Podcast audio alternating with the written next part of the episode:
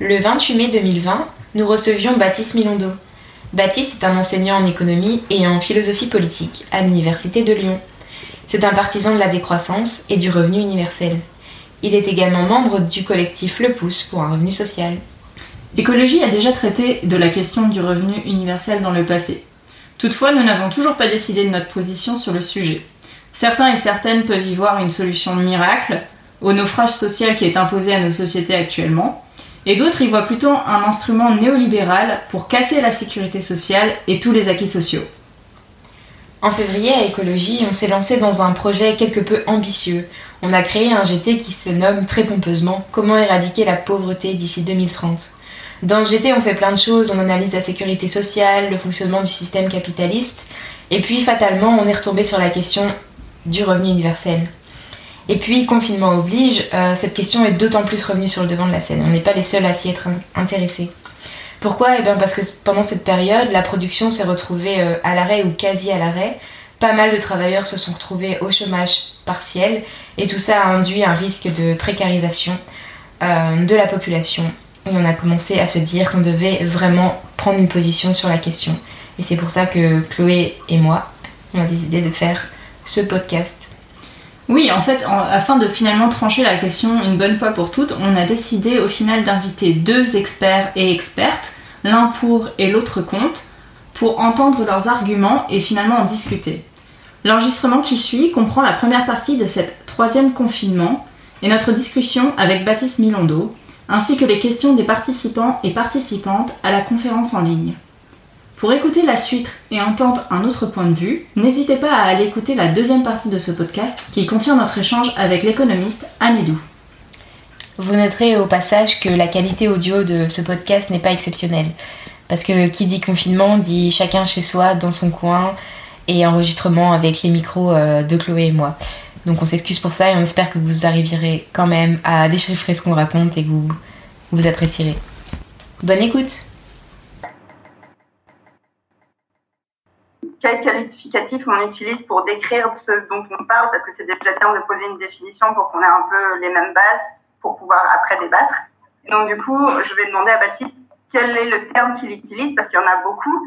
Il y a revenu de base, il y a revenu universel, il y a revenu inconditionnel, il y a allocation universelle. Et s'il pouvait nous aider à un peu détricoter tous ces termes et qu'est-ce qu'ils cachent et quel genre de réalité ils référence. Ouais. Euh, alors déjà merci pour, euh, pour l'invitation, pour cette nouvelle invitation. Euh, et puis quand même en guise d'introduction, j'ai beaucoup aimé vos, vos questions. J'ai trouvé intéressant d'y répondre là. par contre, c'est une vraie torture parce que chaque question mériterait une conférence à elle seule. Et typiquement, rien que cette question, qui est pas si simple à l'arrivée de la dénomination, de l'appellation de, de la proposition, mérite, enfin, charrie beaucoup de, de, de sous-entendus. Enfin, ça, nécessiterait beaucoup de temps pour euh, tout euh, détricoter. Euh, alors, bon, je vais essayer d'y répondre en, en, tenant le, le timing. Euh, moi, la proposition que je défends, c'est un revenu inconditionnel suffisant de citoyenneté. Si j'utilise l'ensemble des, euh, des, attributs que je mets derrière le substantif revenu, sachant que effectivement, il y a plein d'autres propositions possibles. On parle euh, de salaire parfois, on parle de dividendes, on parle d'allocation, on parle de dotation, on parle de rente, euh, plein de substantifs possibles. Et au niveau des, attributs ou des qualificatifs, il peut y avoir d'existence, de vie, avis, euh, de citoyenneté, citoyen, euh, j'en oublie, universel aussi, garantie sociale, plein de, formules euh, comme ça. Euh, l'idée, c'est que chaque dénomination permet de préciser un peu quel est le fondement et quelle est l'ambition de la proposition qui qui est avancée. Alors moi, je vais justifier les choix que euh, j'ai faits. Euh, je parle de revenus euh, parce que euh, l'idée derrière ça, c'est que euh, le revenu inconditionnel, c'est ce qui nous revient à nous tous et toutes en tant que membres de la société et contributeurs, contributrices à l'enrichissement collectif au sein de la, société, contributeurs, contributrices à l'entretien de la société. C'est ça le fondement que, j'utilise. Moi, je dis le revenu inconditionnel doit être versé à toutes et tous au nom de notre contribution à l'enrichissement collectif. Donc, ce revenu nous revient du fait de, notre contribution. Donc, j'écarte euh, le salaire euh, comme, euh, comme substantif parce que euh, en tant qu'anticapitaliste, je suis opposé à la subordination salariale notamment. Euh, même si j'entends hein, qu'il y a aussi un aspect positif au salariat avec euh, des droits sociaux, etc., je constate aussi que le salariat se définit par un lien de subordination avec un employeur. Et ça, ça me pose souci. J'écarte euh, tous les substantifs rentes, dividendes qui renvoient à une logique de propriété. Donc la propriété donne droit à, un revenu. Moi, je suis plutôt opposé à la propriété lucrative, enfin même très opposé à la propriété lucrative, donc je ne retiens pas ce, terme-là. Et puis je laisse de côté aussi le terme dotation qui euh, ou allocation qui me semble davantage relever d'une logique assistentielle plus que d'une logique contributive. Encore une fois, moi, ma position, c'est on a droit au revenu parce qu'on contribue. Et tout le monde contribue. Euh, donc revenu euh, c'est fait. Ensuite, inconditionnel, bah, tout simplement pour dire que c'est sans condition et sans contrepartie.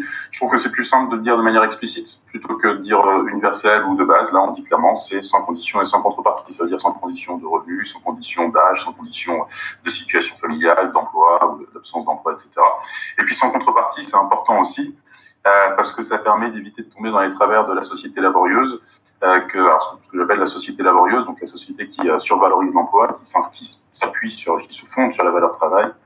Euh, donc les, travers qui peuvent être euh, le workfare notamment, donc l'idée de verser un revenu à condition qu'on réalise en parallèle un travail d'intérêt général sanctionné par la société. Euh, le tititanement, la société des deux dixièmes, autre dérive possible qui consiste à dire on verse un revenu à condition que vous retiriez du marché du travail. Et puis euh, le devoir d'emploi, donc l'obligation de rechercher activement un emploi, qui peut être aussi une condition mise en place euh, contre des revenus conditionnés. Euh, pour le coup, donc inconditionnel, c'est sans condition, sans contrepartie. et puis suffisant. ensuite, donc ça aussi c'est un, attribut qui est important. L'idée ici, c'est que le revenu inconditionnel, dans une perspective de gauche émancipatrice, doit être suffisant. Et par suffisant, j'entends toujours trois choses suffisant pour échapper à la pauvreté, euh, donc, il doit être au moins égal au seuil de pauvreté, 60% du revenu médian. En, France, c'est euh, à peu près 1000 euros, un tout petit peu plus de 1000 euros par mois par personne. Euh, suffisant ensuite pour échapper à, l'exclusion. Donc, à ce titre-là, il doit permettre d'accéder aux biens et services essentiels, entendu comme biens et services essentiels à une participation active à la société, à la vie sociale.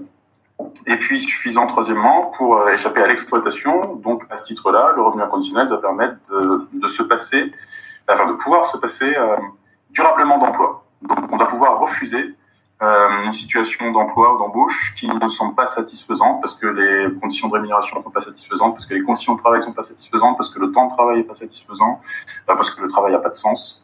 On doit pouvoir refuser ça. Donc c'est ça, enfin, les, trois, les trois éléments euh, de, de, euh, de définition pour moi d'un revenu inconditionnel de gauche, c'est ça, c'est revenu versé au nom de la contribution, revenu euh, euh, suffisant et euh, revenu inconditionnel, sans condition, sans contrepartie, revenu suffisant. Et puis après, donc j'ajoute le de citoyenneté, juste pour euh, signifier que euh, la seule condition moi, que je mets euh, au versement du revenu inconditionnel, c'est la résidence, euh, et que ce revenu doit être compris comme la condition d'accès à la citoyenneté. Si on veut pouvoir euh, participer activement à la société, il faut un revenu, il faut accéder aux services essentiels, mais surtout pas faire de la citoyenneté une condition d'accès aux revenus. C'est que quand on parle de revenus de base, bah forcément on, passe, on pense à notre euh, rapport au travail. On est assez euh, conditionné dans notre société capitaliste et néolibérale à penser que, euh, que, pour, que le travail c'est égal à un salaire, un emploi rémunéré, et que le salaire qu'on touche c'est toujours une rémunération par rapport à ce travail-là, et que le fait de simplement exister dans la société et de contribuer, comme tu l'as dit, ça ne suffit pas pour justifier d'être payé. Et donc, euh, ta, vision à toi du revenu de base, ça change complètement euh, cette équation-là. Et euh, est-ce que tu peux élaborer un petit peu en quoi ça la change et puis surtout en quoi c'est un changement positif qui est émancipateur pour tous et pour toutes?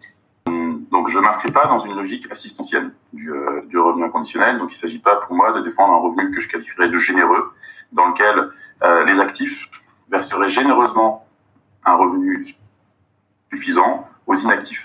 Euh, ça, en tant que c'est une erreur, que ça, entretient la rhétorique de l'assistanat, euh, la logique des pauvres, la logique des parasites, euh, etc. La rhétorique encore, encore une fois, euh, qui, prospère sur ce, discours-là. Je défends ce revenu au nom de la contribution douce à l'enrichissement collectif. Et donc, ce que ça implique, c'est que effectivement, la contribution à l'enrichissement collectif ne se limite pas à l'emploi. Et donc, ce que ça implique, le revenu inconditionnel en termes de rapport au travail, c'est deux choses qui répondent à deux enjeux différents. D'une part, il faut redéfinir le, travail. Donc, quelles sont les activités qui peuvent rentrer dans, la catégorie travail dans le sens de contribution à l'enrichissement collectif. Et puis euh, euh, le deuxième point, c'est le refus de l'exploitation. Donc ça répond à deux enjeux. D'une part, l'enjeu de la reconnaissance, la reconnaissance de la contribution de tous, et puis ensuite donc le refus de, l'exploitation. Euh, je commence par le premier point, la question de la reconnaissance. là, le raisonnement, c'est à l'évidence, on peut tous tomber d'accord sur le fait qu'il n'y a pas que dans l'emploi qu'il se passe des choses qui sont euh, dans enfin, qui, se passe des choses qui sont utiles pour la société. Euh, évidemment, euh, il y a, bah, voilà, typiquement, euh, vous, vous êtes un parti, vous n'êtes pas tous euh, salariés de ce parti. Il y a plein, j'imagine, de militants qui sont bénévoles. J'ose espérer que tout le monde peut tomber d'accord sur le fait que la contribution de ces militants bénévoles est utile et contribue à l'enrichissement collectif. Euh, dans, le dans le monde associatif, il y a euh, énormément de bénévoles qui euh, contribuent eux aussi à l'enrichissement collectif. Dans la sphère domestique, il y a énormément de travail qui est réalisé, enfin de tâches qui sont réalisées et qui euh, contribuent à l'enrichissement collectif. Et donc à ce titre-là, devrait mériter également le terme de, travail. Euh, si on tire le fil, moi je tire le fil, euh, je pars du principe que la société est une grande association, une grande association dans laquelle nous sommes tous bénévoles.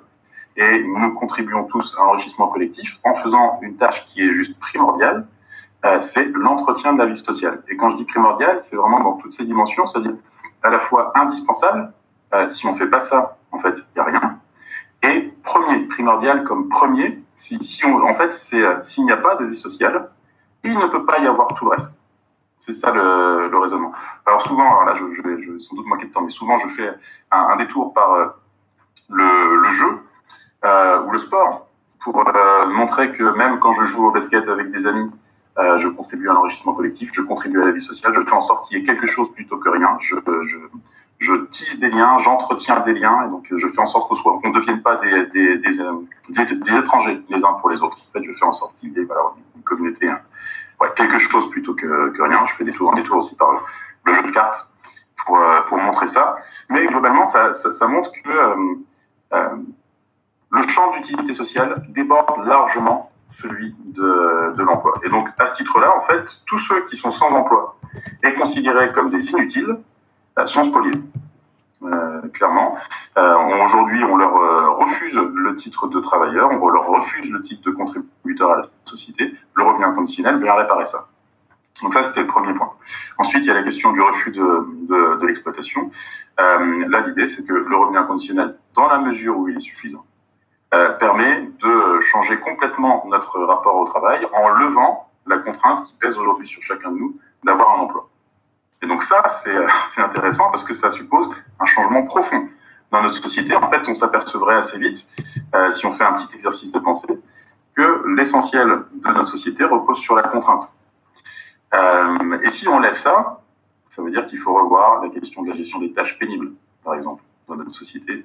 Euh, ça suppose qu'il faut revoir sans doute l'organisation des entreprises de manière générale, l'organisation de la production et probablement la division du travail. Et donc c'est en cela aussi que le revenu inconditionnel s'inscrit dans une perspective anticapitaliste. On parlait de contraintes, mais on peut parler aussi d'oppression et d'oppression systémique. Euh, notre société, elle est basée sur une série de, privilèges et, et d'oppressions en miroir. Par exemple, l'oppression sexiste et le privilège masculin qui va avec. Euh, certains penseurs, certaines personnes pensent que le revenu de base pourrait avoir un effet sur cette dynamique euh, d'oppression et privilège. Qu'est-ce que tu en penses? Est-ce que tu crois que ça serait un vecteur de changement positif ou potentiellement négatif? Et pourquoi? Euh, alors, oui, c'est comme ça qu'était formulée la question euh, dans, dans, votre mail. Initialement, en fait, il y avait... Euh, parce que moi, je triche un peu. Je pense que je vais dépasser un peu au niveau du timing, mais vous trichez aussi parce que vous posez plusieurs questions dans vos questions. Alors, on s'en sort plus. il y avait la question de l'équité qui, était, qui était posée. Euh, en sous-entendant que donc le revenu inconditionnel repose sur un principe d'égalité, alors qu'il serait sans doute préférable de s'appuyer sur l'équité, équité entendue comme euh, à chacun selon ses, euh, ses, besoins. Et puis après, il y avait la question, en plus des, des inégalités hommes-femmes. Alors, ça fait un gros, gros dossier, hein, tout ça. Je, je, commence par le, premier. je pense que c'est un peu rapide d'identifier, enfin d'assimiler équité à de chacun selon ses capacités, à chacun selon ses besoins. En fait, l'équité, c'est juste, ça consiste juste à dire chacun doit avoir ce qui lui revient. C'est ça que ça veut dire l'équité. Et en fait, tout le monde est d'accord là-dessus tout le monde est d'accord pour dire euh, chacun doit avoir ce qui, euh, ce qui lui revient, chacun sa juste part, etc. Simplement, on sera jamais d'accord, tous, collectivement, sur euh, le critère qu'on va utiliser pour dire, déterminer la juste part. Alors, je donne juste quelques maximes possibles. À chacun selon sa naissance, à chacun selon son rang, à chacun selon sa propriété, à chacun selon son mérite, à chacun selon sa productivité, sa qualification, son travail, sa peine, à chacun la même chose, à chacun selon ses besoins. Tout ça, c'est les critères d'équité. Donc après, il faut réussir à faire le tri. Euh, bon, j'écarte tout de suite euh, les, critères aristocratiques, les maximes aristocratiques, méritocratiques, propriétaristes, etc. Euh, parmi les euh, autres euh, options, à chacun selon sa productivité, je l'écarte. et notamment, ça me permet aussi de justifier le revenu inconditionnel. Je l'écarte parce que il me semble impossible, de, dans le cadre d'une production collective, de distinguer précisément la contribution de chacun d'évaluer précisément la contribution de chacun. Euh, je prends souvent l'exemple qui est euh, proposé par Philippe Askenazi, l'économiste Philippe Askenazi, qui essaye de voir quelle est la productivité de chaque salarié dans un hôtel. Et euh, qui dit, par exemple, combien ça, quelle est la productivité du personnel de ménage, quelle est la productivité des comptables, quelle est la productivité du directeur, du personnel d'accueil, etc. Et bien en fait, on s'aperçoit très vite que leur productivité euh, va être définie suivant un raisonnement circulaire qui va permettre de dire les femmes de ménage euh, sont peu productives. La preuve, elles sont peu payées. Et pourquoi elles sont peu payées bah Parce qu'elles sont peu productives. Donc vous voyez le raisonnement circulaire. Et en fait, on s'aperçoit que la, productivité, c'est pas du tout quelque chose qu'on peut observer de manière objective entre différentes catégories de travailleurs. C'est juste le fruit d'un rapport de force, d'un conflit qui va permettre de s'approprier une part plus ou moins grande de la richesse qui est produite collectivement. Le revenu inconditionnel revient juste à dire, dans mon optique, revient juste à dire, bon, en fait, tout le monde contribue au moins suffisamment pour avoir droit à une part suffisante. C'est ça le, raisonnement. Euh, ensuite, j'écarte la, qualification, euh, qui est le critère retenu par euh, Friot et le réseau Salaria. Euh, alors, je ne sais pas si, si vous, êtes tous au clair avec cette histoire de réseau salarial et de salaire vie. Euh, bon, je fais un tout petit détour, une toute petite parenthèse. La proposition du salaire à vie correspond un peu à la généralisation du système de fonction publique euh, en France avec différentes euh, catégories. On a trois catégories, la catégorie A, la catégorie B, la catégorie C. Euh, et donc ça revient à dire, à partir de dès la majorité, dès 18 ans, chacun a accès au dernier niveau de, enfin au premier niveau au premier niveau de, de la fonction publique en termes de salaire. Et ça, c'est garanti à vie. On a la possibilité de, de gravir les échelons en passant des épreuves de qualification, indépendamment de l'activité qui est effectivement réalisée, qui est concrètement réalisée. C'est-à-dire que la qualification va permettre de sanctionner un potentiel productif. Euh, et ça me semble injuste euh, de euh, justifier, il me semble qu'on ne peut pas justifier des inégalités de rémunération simplement seul fait d'un potentiel productif, indépendamment de l'activité euh, qui est euh, effectivement euh, réalisée. Ça conduirait à dire que, parce qu'on observe déjà dans la fonction publique en France aujourd'hui, deux personnes qui font exactement le même, le même travail, les mêmes tâches, alors que l'une est catégorie A et l'autre catégorie B, ne vont pas avoir le même salaire. Mais ça, ça me semble particulièrement injuste. Donc j'écarte la qualification. Et puis, euh, je conserve finalement la pénibilité. À mon sens, c'est la pénibilité qui doit être le principal critère de justification d'inégalité. Si je fais une tâche qui est euh, plus pénible euh, qu'un autre, alors il me semblerait juste d'être davantage euh, rémunéré. Il me semble que le revenu inconditionnel, précisément, permet de faire ça. en donnant la possibilité de refuser de faire euh, des emplois parce qu'on estime que les conditions d'embauche, de travail, etc. sont pas satisfaisantes, ça permet euh, d'avoir davantage de pouvoir de négociation sur le marché du travail et dire en fait cette tâche pénible que vous demandez, que vous me demandez de, de, de faire, eh ben, il va falloir me payer euh, davantage pour que j'accepte de la faire. Ce qui, implique, et c'est là que c'est intéressant, ce qui implique une inversion sans doute de la grille des salaires actuels. Aujourd'hui, on a plutôt tendance à avoir des boulots pénibles qui sont en plus mal payés, des boulots gratifiants, plaisants, euh, qui euh, stimulants, qui sont en plus très bien payés. Voilà, ça supposerait d'inverser un peu, un peu tout ça. Je autre, euh, euh, une autre, enfin, parenthèse. sur cette question de la pénibilité. je dis, il, faut mieux rémunérer la pénibilité, mais c'est pas le premier réflexe qu'on doit avoir en termes de pénibilité. Parce que la question de la pénibilité, c'est une des questions que soulève immédiatement le, le, revenu inconditionnel. Généralement, quand on parle de revenu inconditionnel, c'est qui fera les tâches pénibles si on met en place un revenu inconditionnel. Et ça me semble être une question salutaire. C'est vraiment une des vertus du revenu inconditionnel que de soulever systématiquement cette, cette question. Euh, là, je dis, il faut mieux payer les tâches pénibles. Ok. Le premier réflexe, ça doit être de se dire, il faut supprimer autant que possible les tâches pénibles. Ça veut dire qu'il faut apprendre à se passer de plein de trucs. Encore une fois, là aussi, ça changerait profondément notre société. Euh, la question qu'on a se poser, c'est quel est le degré de pénibilité qu'on est en droit d'exiger des autres. Et logiquement, si on est un peu honnête, on se rend compte qu'il est relativement faible le degré de pénibilité qu'on est en droit d'exiger des autres. Donc, en premier lieu, il faut se passer des choses. Ensuite, en second lieu, euh, il faut essayer autant que possible de faire soi-même, de faire avec les autres, de faire pour les autres dans une logique d'entraide et pas dans une logique d'exploitation. Euh, ensuite, au sein de chaque entreprise, on s'aperçoit que certains ont que des tâches pénibles dans leur fiche de poste et d'autres ont que des tâches gratifiantes. Sans doute qu'il euh, faudrait rompre avec cette division du travail et partager les tâches, faire en sorte que au cours d'une journée, au cours d'une semaine, au cours d'une euh, d'une année ou d'une carrière, on puisse faire des tâches pénibles, mais aussi des tâches gratifiantes. Et si les tâches pénibles sont noyées au milieu des tâches gratifiantes, alors sans doute qu'il est plus facile de les faire. Euh, et puis euh, ensuite, il faut de la reconnaissance. Et la reconnaissance, ça passe par la revalorisation économique, salariale, mais ça passe aussi par la revalorisation sociale. Il faut pouvoir reconnaître les gens qui font des tâches pénibles aujourd'hui, et il faut pouvoir se montrer reconnaissant envers eux. Donc moi, ce que, ce que, ce que je défends, c'est une justification des inégalités par la pénibilité, en essayant autant que possible d'égaliser la pénibilité qui peut exister euh, parmi, parmi, les activités de chacun de nous. Euh, ça, me semble plutôt équitable, pour répondre du coup à, votre, à votre question. Après se pose la question des inégalités hommes-femmes. Euh, alors ça, je pense que c'est une question que vous allez aborder avec Amitou.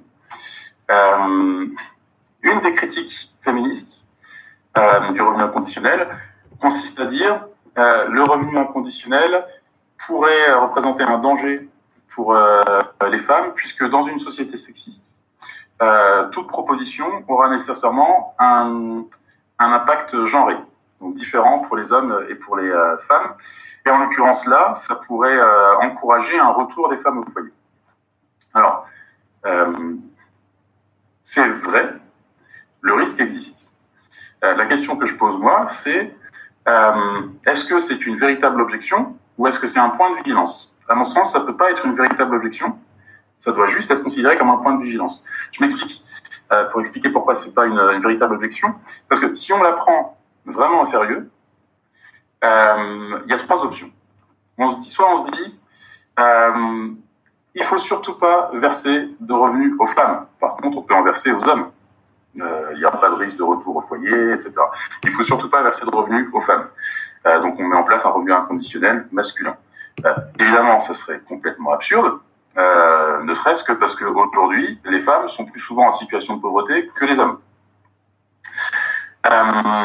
Deuxième option, en tenant compte du fait qu'aujourd'hui les femmes sont plus souvent en situation de pauvreté que les hommes, on pourrait ne verser le revenu inconditionnel qu'aux femmes.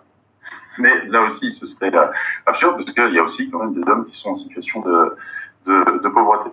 Euh, donc, la conclusion, il faut verser le revenu aux personnes. Euh, mais ça, ça s'applique au revenu inconditionnel, mais aussi à toutes les autres formes de revenus minimum. Ça s'applique au RSA, au Minimex, ça s'applique à, ça s'applique à toutes les formes de revenus minimum parce qu'on s'expose. En plus, c'est ça qui est absurde, c'est plus le montant est élevé, donc plus on s'approche de propositions de gauche, plus on s'expose un retour, un risque de retour au foyer des, euh, femmes. Donc, on arrive à la conclusion qu'il faut surtout pas de revenus minimum de gauche. Euh, évidemment, ça me semble pas satisfaisant. Euh, donc la position que je défends, c'est il faut mettre en place un revenu inconditionnel. Alors au passage, je, souligne que la plupart du temps, la critique féministe qui donc avance ce type d'argument s'appuie sur des euh, sur l'impact de prestations comme les les congés parentaux, les, les allocations d'éducation, etc. Alors que précisément, il ne s'agit pas de prestations inconditionnelles qui sont, ce sont des prestations qui sont conditionnées au retour précisément à la maison. il se trouve que ce sont euh, essentiellement les femmes qui euh, s'y collent parce qu'on est effectivement dans une société sexiste et que euh, cette société sexiste se double d'inégalités salariales entre hommes et femmes qui fait que dans un couple, quand il y a quelqu'un qui doit abandonner sa carrière, c'est plutôt la femme. Euh, donc, le revenu inconditionnel est inconditionnel, donc il n'a pas pour condition un repli sur le foyer, euh, sur la sphère familiale. Et en plus, point de vigilance, si on met en place un revenu inconditionnel, il faut, mais même si on ne met pas en place de revenu inconditionnel, il faut mettre en place des mesures euh, favorables à l'égalité, à plus d'égalité euh, homme-femme en matière de garde d'enfants, en matière d'accès euh, à, à l'ensemble des postes dans une entreprise, en matière d'égalité salariale, en matière de réduction du temps de travail, de droit au temps partiel choisi pour tous et toutes. Euh, il faut mettre tout ça en place. Mais je ne pense pas qu'on puisse juste écarter le revenu inconditionnel du fait de cette remarque féministe qui, encore une fois, est salutaire, c'est un point de vigilance important à avoir. Tu l'as déjà mentionné euh, brièvement, euh, mais la question suivante, en fait, c'est précisément est-ce que euh, cette, question est du revenu de, base Est-ce que c'est pas une vision individualiste de la protection sociale et est-ce qu'elle risque pas de sonner le glas de, de, la sécurité sociale? Et est-ce que c'est pas juste on a entendu la première partie de la deuxième partie, c'était est-ce qu'il serait pas préférable en gros d'opter pour une solution collective de réduction du temps de travail? Euh, plutôt que sur un revenu, de miser sur un revenu inconditionnel. Euh, alors encore une fois, une question avec deux questions, je, souligne. Euh, je réponds d'abord à la première. Est-ce que c'est pas une vision un peu individualiste qui pourrait remettre en cause la protection sociale? Alors je dirais au contraire que le revenu inconditionnel, en tout cas tel que je l'ai présenté, permet une double extension de la, de la protection sociale. D'une part, ça permet de mettre en place un socle de revenus là où aujourd'hui on a un filet de sécurité, un filet de protection sociale qui, se trouve, euh, est, euh, est trop et beaucoup trop bas.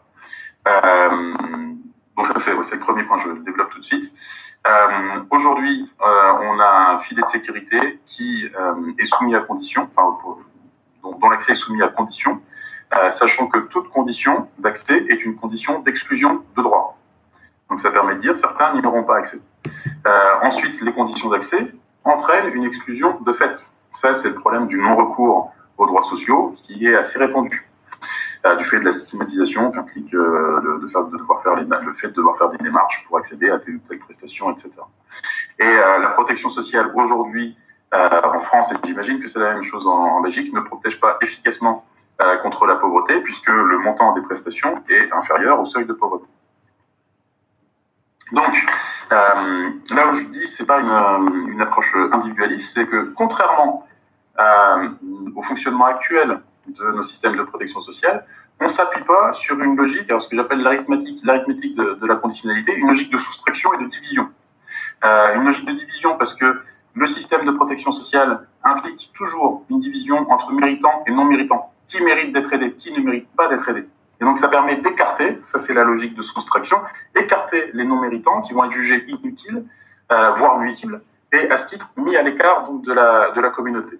Le revenu inconditionnel contre cette logique qui consiste à euh, isoler, identifier, cibler certains individus pour les écarter, le revenu inconditionnel pose un socle de revenus suffisant pour tous. Donc pas de conditions, pas d'exclusion. Euh, et c'est là que je glisse une question pour Anne et pour tous les opposants de gauche au revenu inconditionnel. À partir du moment où on s'oppose au revenu inconditionnel, il me semble important, ben, indispensable, si on veut pouvoir battre. Premièrement, euh, si on a une autre proposition alternative, euh, quelles sont les conditions d'accès à cette condition? Quelles sont les conditions qu'on souhaite poser à l'accès à un niveau de vie décent? Euh, Quelles sont les contreparties qu'on va demander? Si on décide de demander des, des contreparties, quelles sont les contreparties qu'on va demander?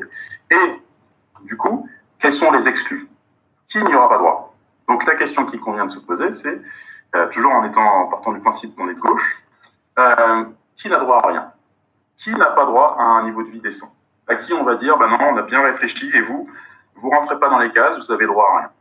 Eh ben, ça me semble compliqué de pouvoir justifier une telle position tout en se réclamant de gauche, tout en se revendiquant de gauche. Comment est-ce qu'on peut justifier, valider les situations de misère et de précarité qu'implique toute condition d'accès au niveau de vie décent C'est ça la question qu'il faut, se poser.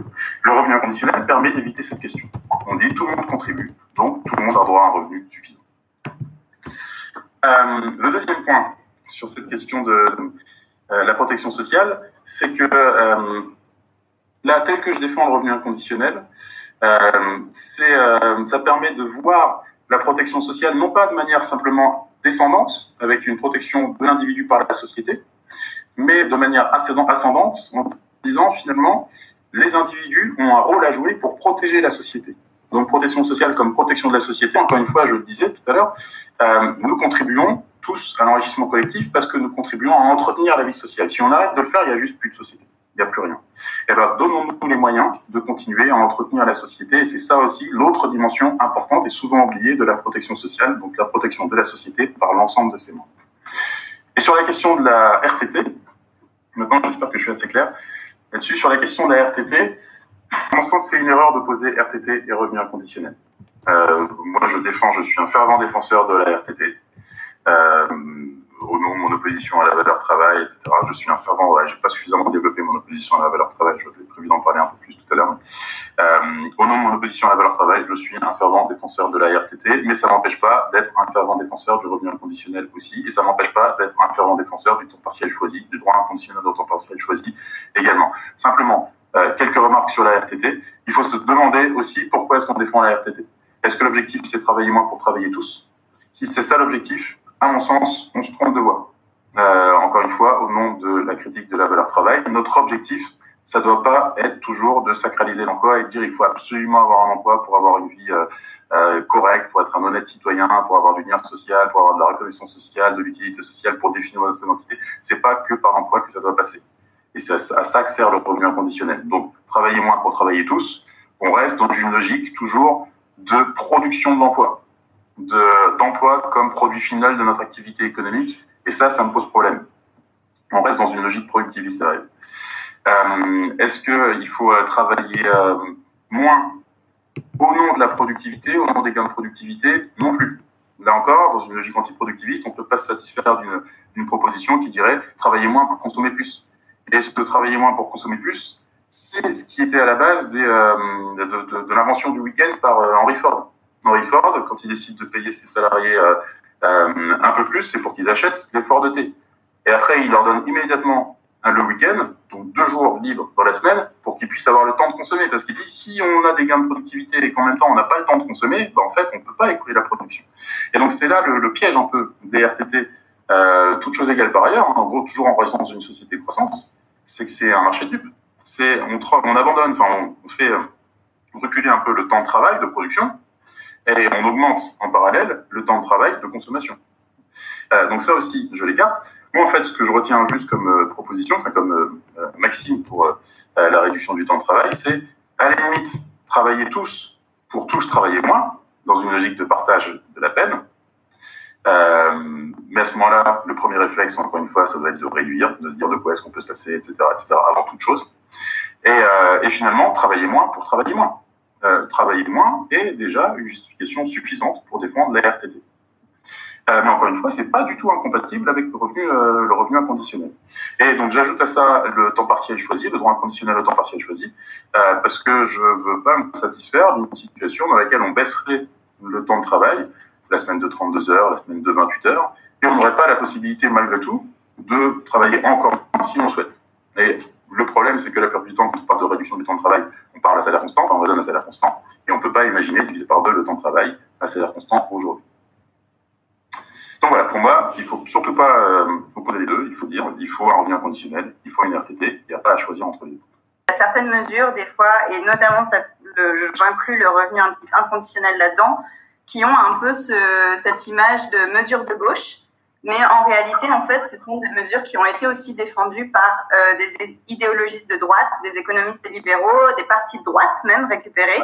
Et en fait, nous, on se demande, c'est euh, quels sont les critères que tu, toi, tu mettrais en place pour que politiquement, on arrive à une mise en place du revenu de base qui soit pas récupéré par l'idéologie néolibérale euh, et qu'il y ait suffisamment de garde-fous pour que ce soit une application entre guillemets de gauche et pas une, application complètement instrumentalisée dans le sens contraire de ce qu'on veut pour euh, notre société. Alors moi j'ai une liste de cinq questions assez simples pour euh, réussir à faire le tri sans trop de difficultés entre les propositions de droite et les positions euh, de, gauche. la première question c'est quel est le montant qui est proposé? Si le montant est suffisant, alors, donc suffisant pour échapper à la pauvreté, l'exclusion à l'exploitation, etc. Alors on est sans doute face à une proposition de gauche, mais c'est pas sûr. Donc il faut se poser d'autres questions. deuxième question, quel est l'impact sur la protection sociale? Si ça implique un recul de la protection sociale, on n'a pas une proposition de, de gauche. les propositions de gauche, généralement, en matière de protection sociale, suppose une extension de la protection sociale, ce que je disais tout à l'heure, donc passer euh, du filet au socle, notamment. Euh, et ça suppose parfois de supprimer des prestations, à condition que le revenu inconditionnel s'y substitue parfaitement et avantageusement. Donc parfaitement, ça veut dire que l'objet doit être le même. Euh, avantageusement, ça veut dire que le montant doit être au moins égal, le montant du revenu inconditionnel doit être au moins égal à la prestation qui est supprimée. Euh, donc moi, dans mon optique, je conserve, alors je parle du, système euh, français, je conserve toute la branche chômage, je conserve toute la branche maladie, évidemment, je conserve la branche vieillesse. par contre, pour ce qui est des minima sociaux, chaque minimum social et puis si le montant du revenu inconditionnel est, supérieur, je supprime le, minimum social, je remplace par le revenu inconditionnel. Si le montant du revenu inconditionnel est inférieur, je conserve le minimum social en question. Je supprime aussi les, allocations familiales puisque le revenu inconditionnel est versé euh, de la naissance à la mort et donc à ce titre-là, il est plus avantageux que les, les prestations euh, familiales. Donc ça, c'est pour l'impact sur la protection sociale. Ensuite, autre question, quel est l'impact sur le droit du travail? Est-ce que, en plus du revenu inconditionnel, on, on propose de supprimer le salaire minimum, par exemple Si c'est le cas, on est face à une proposition de droite. Les propositions de gauche ne n'impliquent pas un recul du droit du travail.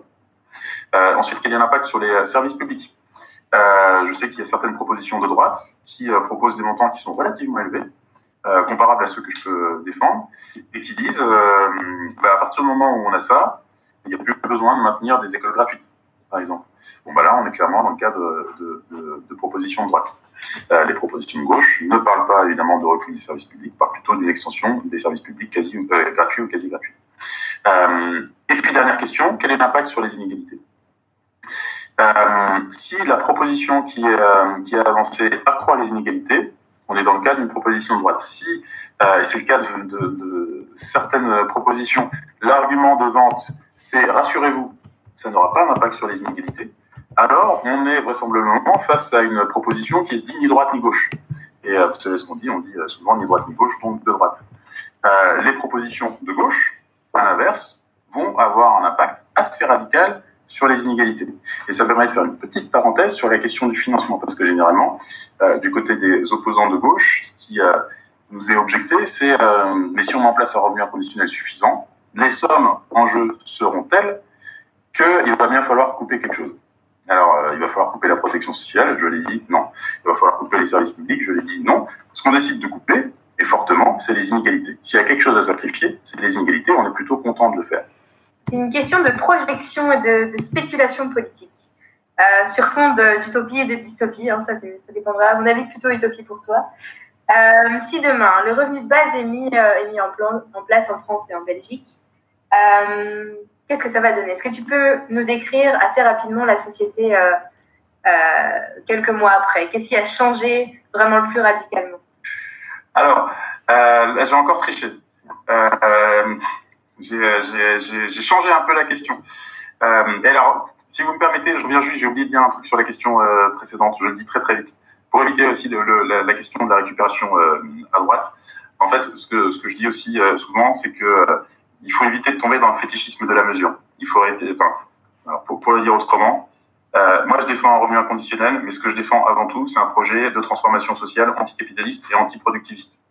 ça veut dire que euh, je défends pas un revenu inconditionnel à tout prix. Je suis pas prêt à accepter un revenu inconditionnel au rabais. Je sais qu'il y a certains défenseurs de gauche du revenu inconditionnel qui disent même si on nous donne un revenu inconditionnel à 1 euro, bah, ce sera toujours une première étape. Bah non, c'est pas une première étape. Il y a aucun, a aucune pente naturelle qui conduirait à dire on commence à 1 et puis on finit à 1000. Euh, on peut aussi même risquer de craindre que mettre en place un revenu inconditionnel à 1 euro, euh, ça aurait un impact désastreux sur le système social, sur euh, les, inégalités, etc. Donc pas un revenu à tout prix, donc pas un revenu inconditionnel au, rabais. Euh, pas un revenu inconditionnel, et c'est tout non je l'ai dit. En plus du revenu inconditionnel, il y a plein d'autres mesures qui doivent être mises en place euh, pour que ce soit vraiment un, projet de transformation sociale, que ce soit des mesures féministes, que ce soit des mesures écolo, des mesures en matière de, remise en cause de, des privilèges liés à la propriété privée, etc. tout ça, il faut, le, le, le garder en tête. Et puis, il ne faut pas non plus euh, défendre un revenu inconditionnel sinon rien. Donc euh, ma position, c'est pas du tout de dire euh, c'est soit le revenu inconditionnel, soit soit rien. Il faut garder, enfin ouais, faut garder en tête l'objectif euh, global, donc la transformation sociale anticapitaliste, antiproductiviste. Il y a sans doute d'autres propositions qui peuvent être avancées. À titre personnel, je considère que le revenu inconditionnel, tel que je peux le défendre, euh, enfin, me semble la, proposition la plus euh, pertinente. sinon, je la défendrai pas, euh, même si elle est imparfaite évidemment, il y a plein de, défauts qui vont avec le revenu inconditionnel. Euh, et je suis prêt à, entendre et à m'allier à une autre proposition que je jugerais euh, satisfaisante. Euh, donc voilà, ce que, je dis, c'est qu'il ne faut pas être inconditionnel du revenu inconditionnel, et ça aussi, ça permet sans doute d'éviter une récupération euh, à droite. L'objectif, c'est clairement la transformation sociale de gauche et émancipatrice. sur l'autre question, que je disais, j'ai un peu détourné. moi, je me suis plutôt demandé quelle société mettrait en place un revenu inconditionnel tel que j'ai pu le définir, plutôt que à quelle société ça donnerait euh, euh, naissance, parce que je voudrais pas, enfin, je voudrais éviter de projeter mes fantasmes et mes rêves sur euh, sur cette société, c'est l'assurance d'être déçu euh, euh, à l'arrivée. donc je me suis dit, mais en fait, on parle depuis un petit moment d'un revenu inconditionnel. Quel type de société serait capable de mettre en place un revenu inconditionnel? Et je dirais que le, jour où ça apparaîtra comme une nécessité évidente, et il me semble que la période actuelle euh, enfin, contribue aussi à ça, le jour où ça apparaîtra comme une nécessité évidente de mettre en place un revenu inconditionnel, le jour on aura avancé encore un peu plus euh, dans l'exploitation, dans l'aliénation et dans l'absurdité. Euh, souvent une question que je pose à mes, étudiants, c'est quel est le degré de, euh, d'exploitation, d'aliénation et de bêtise qu'on est prêt à accepter euh, au nom de la croissance? Et on s'aperçoit qu'on est quand même prêt à aller euh, vachement loin. Mais je pense qu'au bout d'un moment, euh, au moment où on sera au bord de l'implosion sociale, au moment où on sera au bord de l'explosion écologique, on se dira sans doute qu'il faut changer de, de, de, recette. Et il me semble que le revenu, revenu inconditionnel, ça peut être un ingrédient euh, qui est intéressant. Alors je commence par euh, l'implosion sociale. Je vois de plus en plus d'auteurs euh, que j'estime qui parlent de revenu inconditionnel. Qui, c'est pas leur sujet de, de recherche, mais quand ils identifient des problématiques, ils disent bah, sans doute qu'un revenu inconditionnel, là, ça pourrait nous aider. Je pense à David Graeber, par exemple, dans son livre Les bullshit jobs, euh, il consacre toute une partie sur les solutions et il dit bon, le problème, c'est clairement la valeur travail. Comment est-ce qu'on euh, lutte contre ça? Un revenu inconditionnel, ça pourrait nous aider. Euh, je pense à David Frein, qui est un auteur que j'aime beaucoup puisque j'ai traduit son livre en, français, ce livre qui s'appelle Le refus du travail. Euh, dans le refus du travail, il montre tout le mal-être que véhicule la valeur travail pour, tous ceux qui se reconnaissent pas dans l'emploi comme cadre d'activité euh, euh, ouais, épanouissant, etc. Euh, et dit la solution, une solution, pas la solution parce qu'il parle aussi de RTT, etc. Mais une solution, une des solutions, c'est la mise en place d'un revenu inconditionnel. Je pense à Arthur Rosa aussi, euh, le sociologue allemand qui parle d'accélération, qui parle de résonance, qui parle, etc. Euh, Arthur Rosa dit clairement le revenu inconditionnel peut être une solution euh, pour euh, faire face à l'aliénation qui accompagne l'accélération des rythmes, des rythmes de vie, enfin de nos rythmes de vie.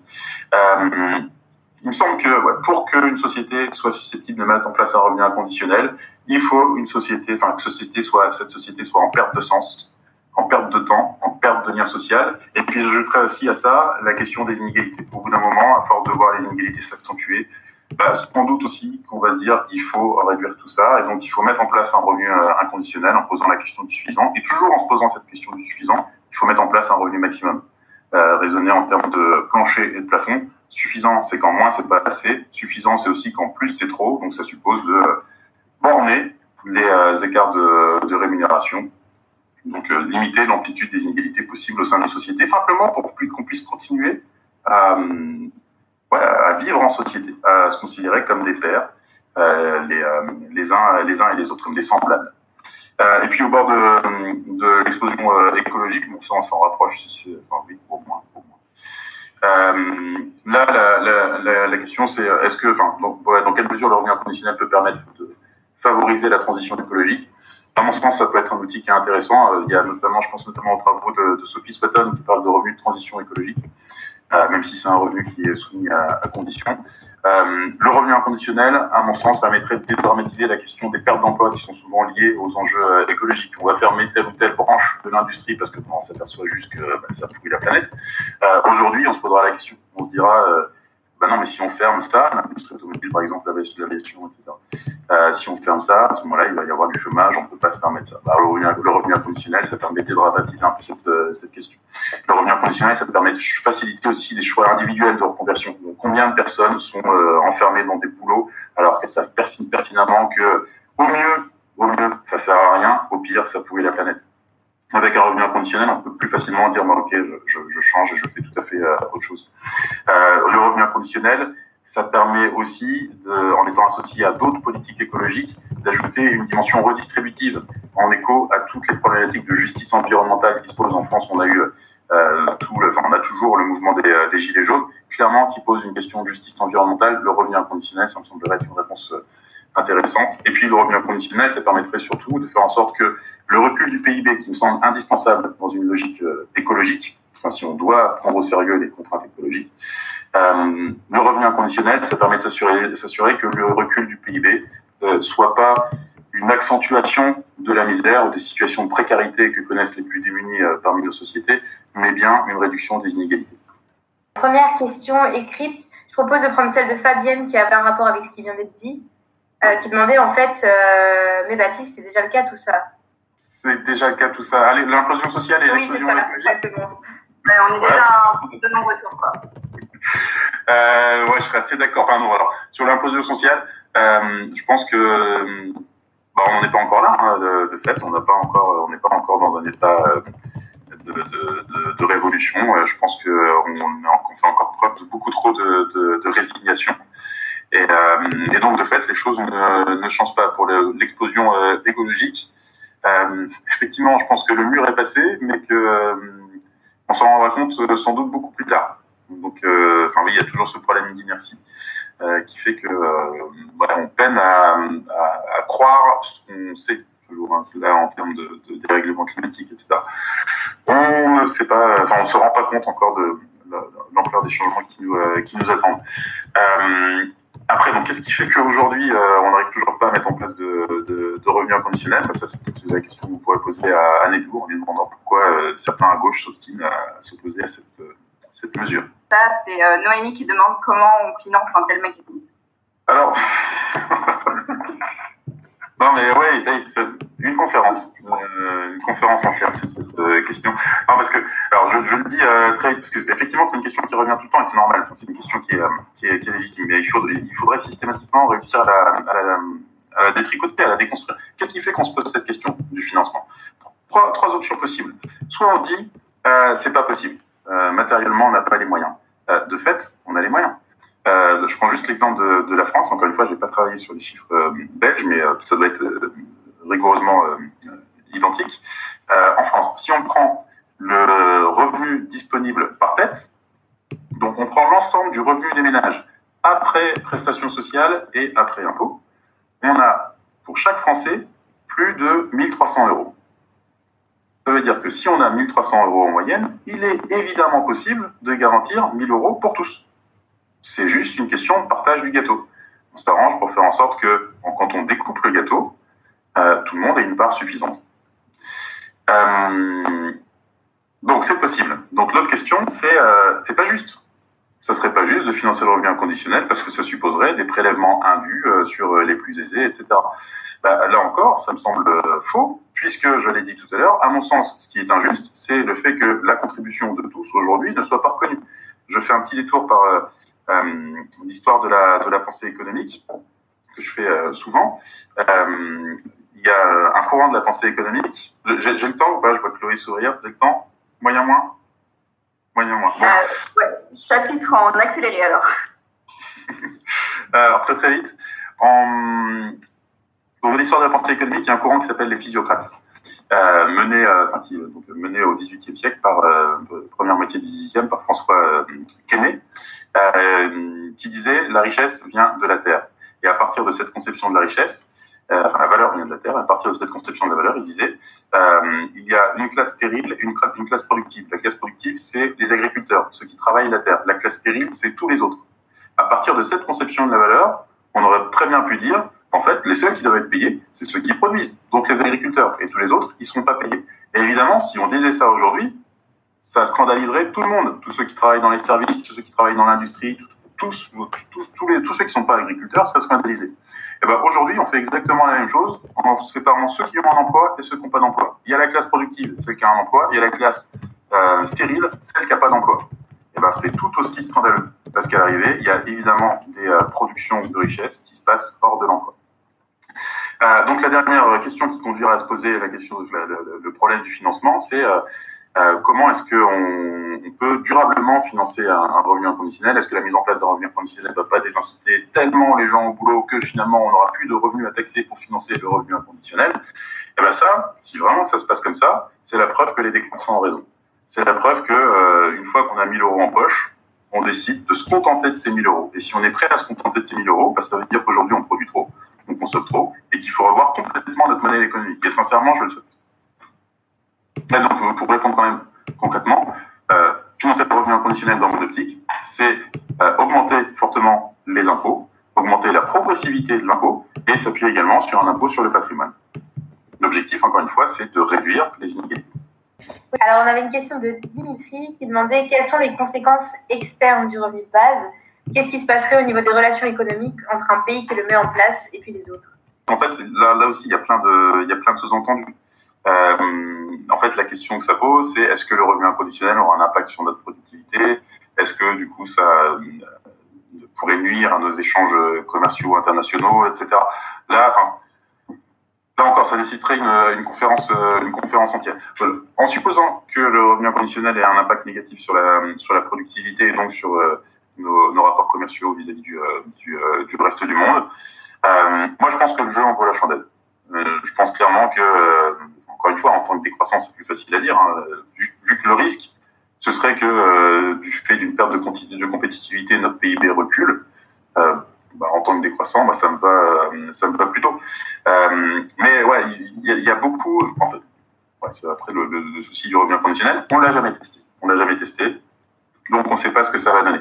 Euh, en France, quand on a mis en place les, les congés payés en 36, on s'est dit, ça se trouve, les gens ils vont pas revenir pas revenir au, boulot. Bah, on l'a mis en place quand même. Quand on a mis en place la protection sociale un peu partout à travers le monde, on savait pas trop ce que ça allait donner. On l'a mis en place et j'espère que maintenant on peut s'en féliciter. Je pense que pour le revenu inconditionnel, c'est pareil. Sans doute, encore une fois, c'est pas une position euh, parfaite. Il y a plein de, soucis qui vont avec euh, cette proposition.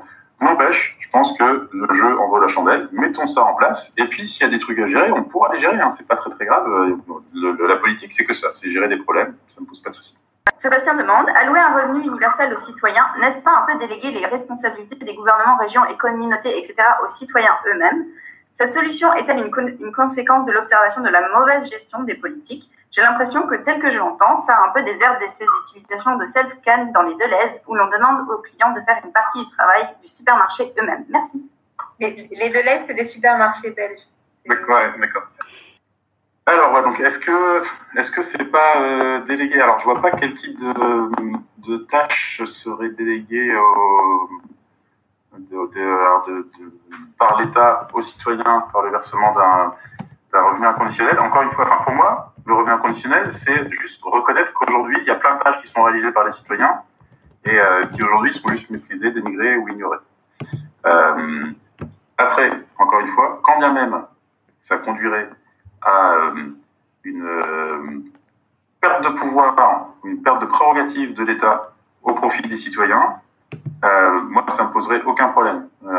Déjà, à titre personnel, je défends pas le revenu, enfin, une mise en place de revenu inconditionnel euh, avec une gestion étatique. Euh, moi, je suis plutôt favorable à un système de caisse comparable à celui de, la, protection sociale, hein, donc pas géré par, l'État. et en ayant une tendance euh, anarchiste, ça ne pose pas du tout de problème de remettre en cause la, la, la place et les prérogatives de, l'État dans notre, société. Euh, Est-ce que ce serait, euh, ça conduirait à, à euh, sous-traiter de plus en plus les services publics comme ça peut être le cas aujourd'hui en se dé, en, enfin, avec l'État qui se déleste joyeusement sur les structures d'économie sociale et solidaire par exemple. là, je pense pas que ce soit, ce soit comparable et je pense pas que ça puisse intervenir dans, le, dans la même logique parce que le revenu inconditionnel euh, permet quand même une augmentation du pouvoir d'agir des, euh, des, citoyens. Donc c'est pas faire des, euh, des citoyens les, euh, les, les, esclaves de l'État, mais bien leur donner la possibilité de s'auto-organiser s'ils souhaitent s'organiser, euh, et puis enfin, de, de leur donner davantage d'autonomie. On a une question de J qui demandait quel est l'impact sur les relations sociales de travail entre patron et employé Est-ce qu'il faudrait repenser l'organisation? Euh, Oui, alors à mon sens, ça suppose de changer les. Enfin, ça, ça suppose. J'espère que ça implique de changer les, les rapports dans, dans l'entreprise. À titre personnel, je suis favorable à l'autogestion. Enfin, j'ai travaillé dans une, structure coopérative autogérée et, et depuis, je suis un petit peu inadapté au, au travail dans des structures classiques. Enfin, j'ai un gros souci avec la, la, hiérarchie, par exemple. Je pense que euh, on pourrait être nombreux dans ce cas, si on avait un revenu inconditionnel, avoir la possibilité de, bah, de, bah, de, refuser un ordre juste parce qu'il vient d'un patron. Euh, ça me semble plutôt euh, souhaitable. Donc ça suppose de fonctionner sous forme de, de collectif autogéré. Donc à partir du moment où on peut choisir son cadre de travail, on, a plus de facilité aussi pour développer son propre cadre de travail. Je pense qu'on pourrait se, diriger alors soit vers des, euh, activités euh, indépendantes. Et là, j'aurais plutôt tendance à, préconiser le choix des, coopératives d'activités euh, qui permettent de développer des activités seules, mais dans un cadre collectif, ou vers des structures coopératives qui remettent en cause les relations hiérarchiques, les relations de subordination au sein des, entreprises avec une logique démocratique pour la prise de décision. Effectivement, ça me semble souhaitable. Encore une fois, comme pour la plupart des, mesures ou transformations dont, que j'ai évoqué euh, dans mon intervention, revenu inconditionnel ou pas, ça me semblerait important de se diriger vers, euh, vers ce type de, de, changement, de transformation en matière d'organisation du travail. Et la question d'Aurélie, qui moi je me pose un peu la même chose, c'est par rapport à euh, la mise en place d'un revenu euh, universel, enfin inconditionnel. Qu'est-ce que ça aurait comme impact sur l'inflation? Est-ce que ça annulerait pas les effets escomptés? Est-ce qu'il y aurait pas, en fait, on pousserait pas davantage de consommation? Ouais. Euh, bah, ça, ouais, c'est toujours le même principe, on ne sait pas. Alors généralement, moi dans ces cas-là, j'ai euh, une réponse en, en, trois temps. Euh, c'est pas sûr, c'est pas grave, ça se gère. Euh, c'est pas sûr, on n'a jamais testé, donc on ne sait pas quel serait l'impact d'un revenu inconditionnel sur euh, sur les prix, sachant qu'il faut garder à l'esprit que le revenu inconditionnel, c'est pas verser 1000 euros de plus à tout le monde. Alors je fais une petite parenthèse aussi, parce que j'en ai pas parlé tout à l'heure en matière d'équité. il s'agit évidemment pas de euh, verser 1000 euros de plus aux plus riches. Euh, je l'ai dit, euh, enfin, j'ai parlé de revenu maximum, j'ai parlé d'augmentation de, l'impôt sur le, le revenu et d'augmentation de la progressivité de l'impôt.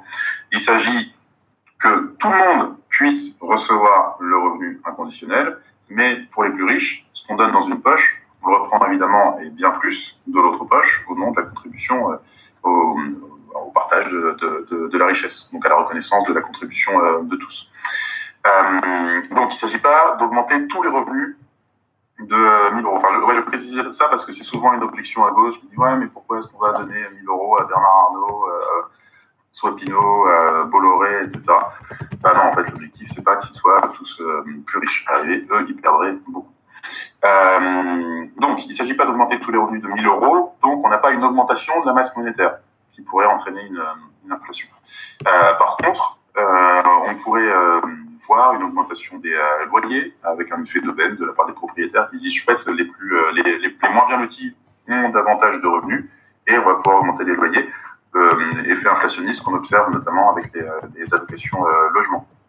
Euh, bon, pour euh, faire face à ça, on peut juste plafonner les loyers. À titre personnel, pour la suppression des loyers dans une logique de remise en cause de la propriété privée individuelle et lucrative, mais c'est une autre conférence qui serait, serait possible. Euh, donc je dis, c'est pas sûr, euh, c'est pas grave, euh, parce qu'on peut aussi supposer que le revenu inconditionnel entraîne une augmentation des prix des services qui impliquent des tâches pénibles. Typiquement, alors je préférerais que ça disparaisse complètement, mais si je dois faire appel à des gens pour nettoyer mon logement, parce que j'ai pas envie de le faire, parce que j'ai pas le temps de le faire, etc., Aujourd'hui, euh, je peux les payer au SMIC.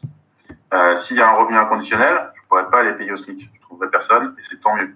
Euh, mais du coup, peut-être que je pourrais trouver des gens si je paye davantage. Ça, c'est de l'inflation. Et en fait, j'appelle ça juste du commerce équitable. Donc, si on se commence met à payer tout le monde de manière décente, bah, effectivement, il pourrait y avoir une augmentation des prix. Et c'est pas grave, c'est juste la justice sociale. Euh, donc, c'est pas sûr, c'est pas grave. Et ça gère. Si l'augmentation des prix implique qu'on ne puisse plus, enfin, certains ne puissent plus accéder aux biens et services essentiels, alors il faut intervenir. Ça veut dire qu'il faut avoir une détermination politique des prix, ce qu'on fait euh, généralement dans le champ du service public. Donc on dit il y a des biens et services qui sont essentiels, tout le monde doit pouvoir y accéder, on va euh, réguler les prix. On peut le faire soit de manière, euh, enfin, soit par l'intervention étatique, donc avec l'État qui va fixer des prix ou qui va mettre en place des systèmes de quasi-gratuité, avec une production qui va être subventionnée, Soit on peut le faire dans le champ d'économie sociale et solidaire. Je disais tout à l'heure, je travaillais auparavant dans une société coopérative d'intérêt collectif autogérée. on faisait de la distribution, enfin ils font toujours mes anciens collègues, de la distribution de produits agricoles locaux en circuit court. dans cette coopérative, les producteurs, les salariés et les adhérents participent à la prise de décision. Et si les salariés voient, si les, euh, les adhérents voient leurs revenus augmenter, l'augmentation des prix va être négociée, délibérée avec les, euh, les, producteurs. La question que tout le monde va se poser, c'est euh, bah, dans quelle mesure on peut augmenter les prix? Est-ce que tout le monde serait d'accord pour l'augmentation des prix? Mais à aucun moment il y aura un effet d'aubaine. enfin, réguler les prix, ça peut aussi passer par euh, des solutions en marge de la régulation euh, marchande avec une délibération dans le champ d'économie sociale et solidaire par exemple. Donc voilà, pour résumer, c'est possible, on ne sait pas, on l'a jamais testé. C'est pas grave, ça pourrait même être juste et ça gère. Si jamais ça pose problème, on a des outils pour gérer une éventuelle inflation. Une dernière question et puis après on, libère tout le monde, euh, y compris Baptiste, euh, qui nous vient de Benjamin, qui nous disait qu'un des obstacles au revenu de base serait la potentielle natalité poussée. Et alors, une solution serait de le limiter euh, au plus de 18 ans. Et comment est-ce qu'on gère ça? Ouais, moi, j'y crois pas. Euh, honnêtement, j'y crois pas. Euh, le raisonnement qu'il y a derrière, encore une fois, il faut, faut détricoter. Hein. Le raisonnement qu'il y a derrière, c'est à partir du moment où on verse un revenu euh, aux euh, mineurs, les euh, adultes vont se dire chouette, faisons des enfants, on gagnera davantage. Ça, ça peut marcher dans une société qui ne garantit pas à tout le monde un revenu suffisant. Si vous avez déjà un revenu suffisant, alors je parle d'expérience, hein, j'ai deux enfants, euh, jamais j'imaginerais faire des enfants juste pour gagner de l'argent. Si j'ai un revenu suffisant, la question se pose pas. Euh, si je veux faire des enfants, bah, je peux faire des enfants, mais on peut pas faire un calcul purement économique comme ça en se disant je, je fais des enfants pour avoir euh, un, un, revenu.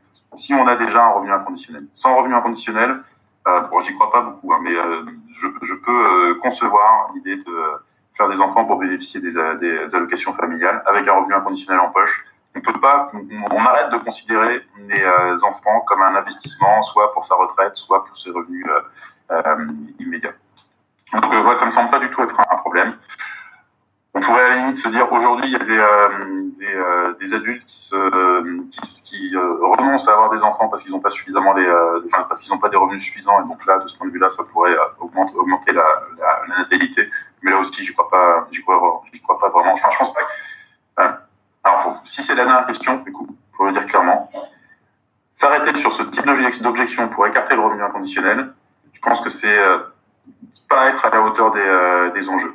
Encore une fois, alors du coup, vous êtes un mouvement, euh, vous êtes un mouvement de gauche. Je vous vois opiner. Très bien. Donc, vous êtes un, mouvement de gauche. La question que vous devez vous poser, c'est clairement qui n'a droit à rien? On est contre le revenu inconditionnel. Qui est-ce qu'on va exclure? À qui on va dire, toi, tu n'auras rien. C'est compliqué de répondre en étant de gauche. C'est compliqué de trouver des gens qu'on va identifier et à qui on va dire, bah toi, tu mérites de rester dans la misère.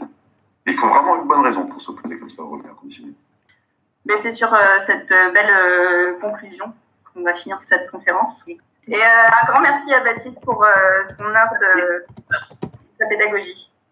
Alors merci, c'était très frustrant parce qu'il y a encore plein de trucs à dire, mais, mais c'était très sympathique. Super.